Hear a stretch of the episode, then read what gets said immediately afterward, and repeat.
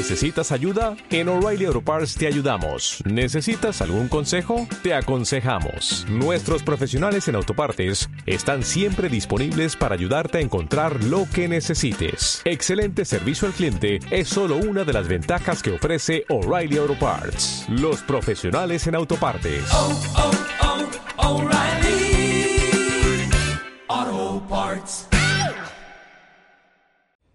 ¿Qué pasa, astroboscopos míos? Hoy os voy a hablar sobre una cosa de desarrollo, un tema que ha salido en el Discord de WinTablet internamente cuando hablábamos que, bueno, alguien quiere hacer un tutorial de C y yo le dije, bueno, internamente no, o ha sido en el público de desarrollo. Bueno, pues bueno, entonces lo digo, coño, Tejedor quiere hacer un, un curso de C, un vídeo sobre C, y nos está preguntando a los jodidos developeros, pues sobre un IDE que sea fácil de trastear y bueno, algo sencillo de montar, porque bueno, pues es un poco pirifostio montar un entorno de desarrollo que funcione bien, eh, si no es de pago, ¿vale? Un entorno que sea gratuito. Bueno, pues eh, ha surgido que bueno, Javier quiere dar un curso de C y yo le he dicho que lo que tiene que empezar es a dar un curso de C con como un mejor C. Os explico.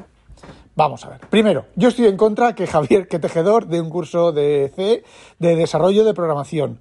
Eh, ¿Por qué no? ¿Vale? Porque, bueno, no sé los conocimientos exactos de tejedor de desarrollo, pero es muy posible que en algunas cosas, pues, eh, meta la pata. Ya veremos, cuando salga, pues ya veremos cómo es el curso.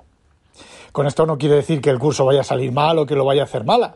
Eh, me gustaría, sería maravilloso que lo hiciera bien, ¿vale? Pero bueno, o le voy a, te voy a explicar, os voy a explicar a lo que me refiero como usar C++ como un mejor C, ya que el curso va a ser de C. El lenguaje de programación C tiene ya unos años y tiene unas partes eh, muy, muy, muy oscuras.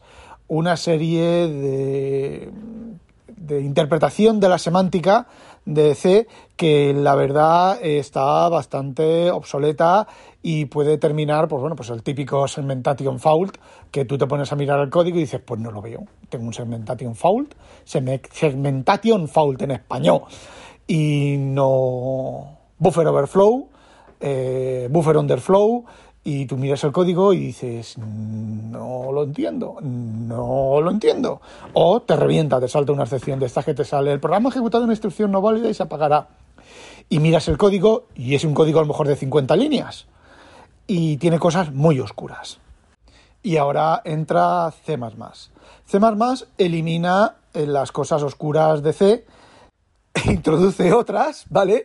Pero todas las... A ver si, a ver si soy capaz de explicarlo. Eh, hay una parte de C que comparte la sintaxis de C, pero no comparte la semántica de C.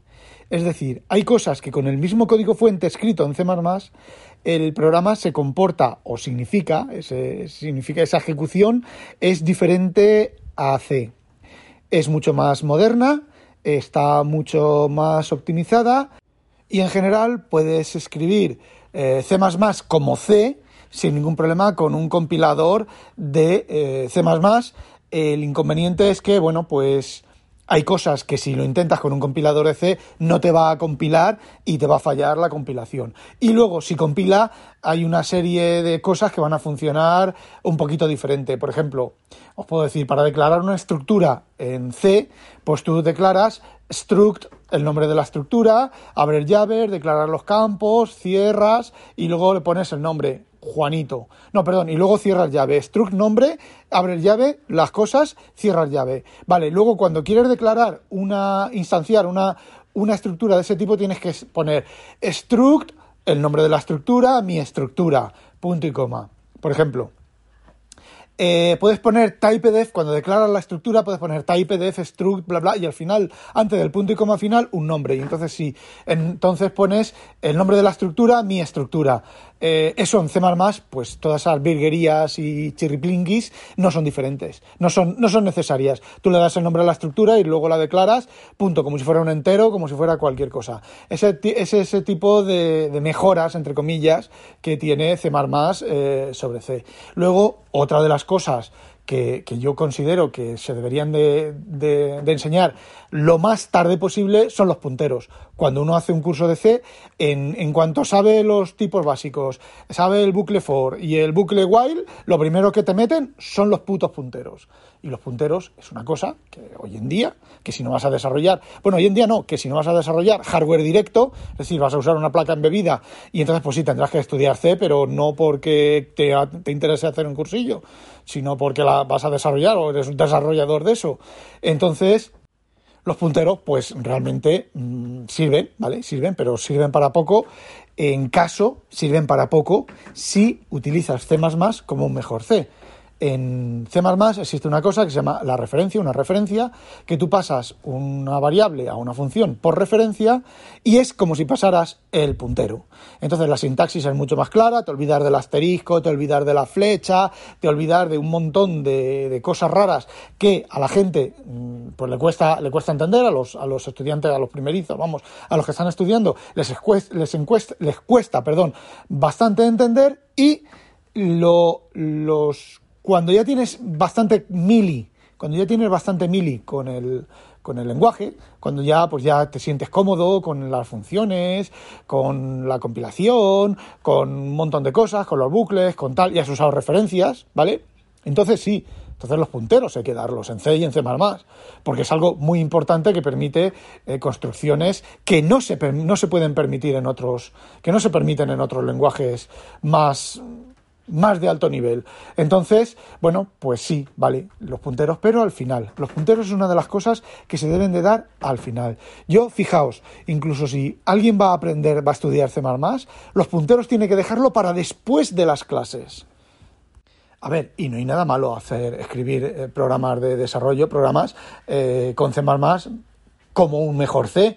A ver, esto no es de hecho, de hecho, mucho aparte, mucho código de C++ es como es C como es, es C++ como un mejor C.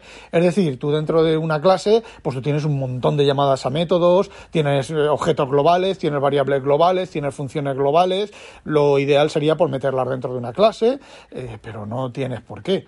Entonces, no sé, es es coger lo mejor de dos mundos. Y luego, y luego, y luego, una cosa muy importante muy, pero que muy importante. Es, si después de aprender C quieres aprender C ⁇ si has aprendido C, que no has aprendido C, has, aprendido la parte de C ⁇ que es similar a C, luego pasarte a C ⁇ es mucho más fácil que aprender primero C puro y luego tener que eliminar todos los putos vicios que has acogido al tener que aprender C. Cierto tipo de oscuridades sintácticas que realmente, realmente, a no ser que vayas a desarrollar hardware directo, vayas a programar placas directas sobre la electrónica de la placa, del, del microprocesador, no te hacen falta. Por ejemplo, todo el tema de las cadenas de C.